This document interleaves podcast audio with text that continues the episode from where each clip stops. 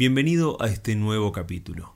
Este relato corresponde a una experiencia cercana a la muerte, donde una persona atravesó un momento que lo marcó a un punto inimaginable. Una experiencia de excesos, separaciones, amor, odio y, por qué no, un reencuentro más allá de la muerte y donde necesitó solo algunos segundos para comprender todo.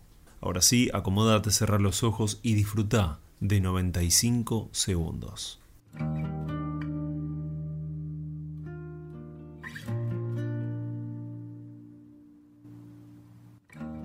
Voy a dejar mi nombre al margen, quizás porque lo que me pasó, todavía después de casi tres años, me avergüenza mucho. No en sí lo que me pasó, sino el por qué. Mi historia es un poco larga y complicada, así que es mejor ir directo al grano. Empecé a consumir a mis 17 años. Empecé con alcohol y después un poco de todo. No hace falta aclarar nada. Cuando arranqué fue de a poco y de vez en cuando. En fiestas me emborrachaba y terminaba en cualquiera. Después probé otras cosas, y ahí sí, se me fue todo de las manos. Se me fue parte de mi vida. Pensaba que tenía el control, pensaba que no me iba a pasar nada. A esa edad, crees que sos invencible. Conocí una mina en una de esas fiestas. La piba andaba siempre con nosotros y se prendía en todas. Nunca tenía drama para nada. Nos pusimos de novios. Para ese entonces yo tenía 18 y ella 26. Primero nos veíamos solo los fines de semana, los sábados y domingos, porque durante la semana yo trabajaba en una distribuidora de galletitas y no podía acercarme. Todos los sábados y domingos estábamos en alguna fiesta, boliche o parábamos en algún lado con otros amigos. Ahí tomábamos de todo. Primero alcohol y después terminábamos con otras cosas. En enero del 2018 me fui a vivir con ella. Estaba llevando muy, muy mal con mi vieja y en una de esas peleas agarré las cosas y me fui. Mi mamá era la única familia que me quedaba, pero en esos meses nos vivíamos peleando. Hoy puedo asegurar que no era su culpa, era yo y mis adicciones. Con esta chica, antes estábamos de fiesta solo los fines de semana. Ahora eran todos los días. Venían a la casa gente que ni conocía. Empecé a llegar tarde al trabajo y después a faltar directamente, hasta que me echaron. La verdad que no me importaba. Como no tenía guita, vendí mi auto y con esa plata estaba seguro que podía aguantar unos meses hasta conseguir otro laburo. ¿Pero sabes qué pasó? La plata del auto me duró 10 días o menos. Una gran parte se fue en vicios, y otra parte se la robó alguien que vino una noche a la casa en una de esas fiestas improvisadas. La cosa estaba fea, muy fea. Pero lo repito, cuando estás en este terreno no te importa nada más que consumir. No querés comer, no te querés bañar, no querés nada, no te importa nada.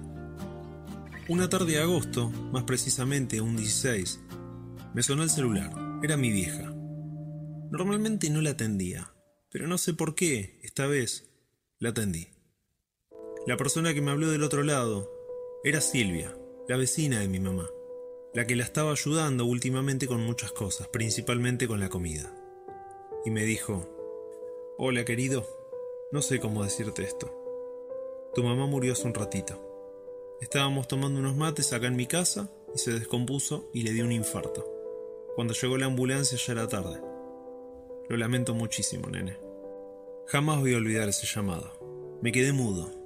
No podía decir una palabra, estaba paralizado. Mi vieja era lo único que tenía en el mundo. Era mi única familia. La amaba con locura y se me había ido. Lo que más lamentaba era que estábamos peleados y hacía casi cuatro meses que no hablábamos. Ella me llamaba pero yo no la atendía. Cuando me digné por fin atender un día en el que estaba un poco sobrio, fue para escuchar la peor noticia de mi vida. Mi viejita ya no estaba. Me fui en ese momento para mi casa, hablé con Silvia y le pedí por favor que me ayude con todo porque no sabía qué hacer. Y tampoco tenía nada de plata. Me ayudó. Es más, hizo todo ella. Mi vieja no fue velada, así que esa noche me quedé solo en su casa. Estaba devastado. No quería vivir. Estuve a muy poco de hacer cualquier cosa. Al día siguiente la enterré en el cementerio municipal, y de ahí me fui a la casa de mi novia. Cuando llegué estaba ella esperándome para consolarme. Claro, con alcohol y drogas, como era lo habitual en nuestra relación. Y acá es donde mi experiencia arrancó. Recuerdo que la última vez que vi el reloj eran como las 10 de la noche. Después de eso tengo imágenes borrosas, pero lo que sí sé y tengo claro es que consumí y mucho. La excusa quizás era que estaba tan angustiado por lo de mi vieja, que fue todo en mayor cantidad. Uno de los recuerdos que tengo de ese momento es que me intenté parar y sentí como que las piernas se me apagaron, se me doblaron y me caí sobre una silla. A partir de ahí recuerdo solo ruidos, a mi novia gritando y llorando, ruidos metálicos, golpes. Después, nada por un rato. Hasta que abrí los ojos y estaba en una camilla con un médico que me estaba mirando los ojos. Intenté preguntarle dónde estaba y me desmayé otra vez. Sentía como murmullos, nada claro. Estaba todo oscuro y me sentía como soñando. En un momento, así como así, empecé a escuchar voces que hablaban al lado mío. Estaba totalmente consciente pero no podía ver nada. Podría asegurar que mi sensación era de que tenía los ojos abiertos, pero estaba en una oscuridad total y tampoco podía moverme. En un momento me encontré parado. No estaba flotando en el techo ni nada como muchos les pasa. Estaba parado en una sala. Pude ver claramente a los tres médicos que estaban sobre una camilla me corrí por un costado y el que estaba ahí era yo. Vi muy claro que me habían cortado la remera y estaban muy nerviosos los tres. Giré para un costado y vi fuera de la sala parada a mi novia, llorando y una enfermera que la sostenía. Estaba con un ataque de nervios. La sensación que tenía era rara. No estaba asustado, no me sentía mal, no estaba triste ni feliz. Estaba en un estado neutro, sin ningún tipo de sensación. Otra cosa que recuerdo es que veía claramente todo, pero con una bruma alrededor de las cosas y las personas, como un vapor o algo así, incluso tenía ciertos colores. Tenía muy claro que nadie me estaba viendo, pero no tenía una noción de lo que estaba pasando tampoco. Era todo muy extraño. Lo que más recuerdo es que en un momento, por algún motivo, miré hacia otro pasillo. Este estaba totalmente vacío, no había nadie. Al final no había una luz, ni una persona conocida esperándome. Solo había una puerta. Me atraía con una fuerza imposible de aguantar. Sentía que tenía que ir hacia ahí. Y empecé a caminar. Otra cosa que era muy raro es que si bien estaba caminando, no sentía el piso como siempre, era como si estuviera blando, como una goma espuma. Muy extraña sensación.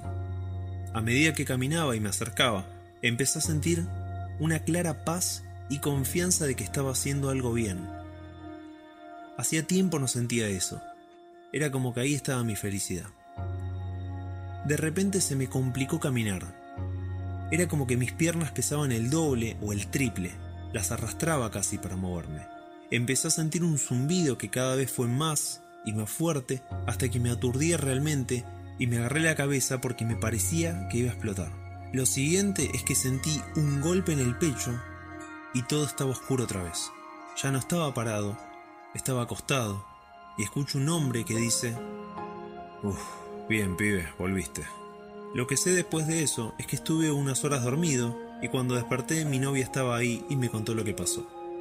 Cuando me desmayé, ella no sabía qué hacer y llamó a su hermano que vivía a una cuadra.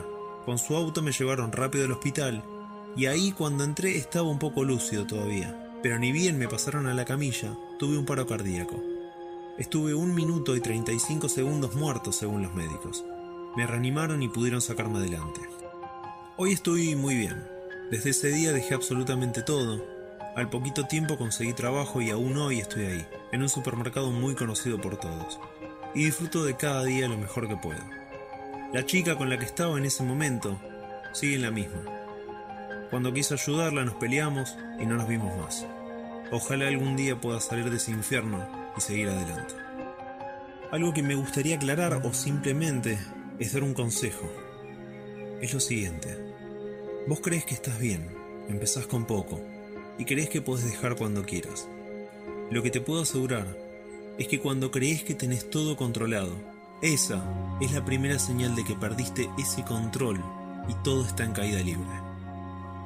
Esa noche la sensación que tuve fue única. A mí me parecieron horas realmente. El tiempo fue diferente en ese lugar. Lo que puedo decir es que no le tengo miedo a la muerte, porque tengo la seguridad de que hay algo más que me espera. Y ojalá sea mi viejita para poder pedirle perdón. Gracias por llegar al final de este podcast. Espero que lo hayas disfrutado. Te invito a escuchar mis otros episodios, a suscribirte y a seguirme también en YouTube, donde vas a encontrar esta y cientos de historias más que en la gran mayoría son totalmente inéditas. Les mando un fuerte abrazo a todos.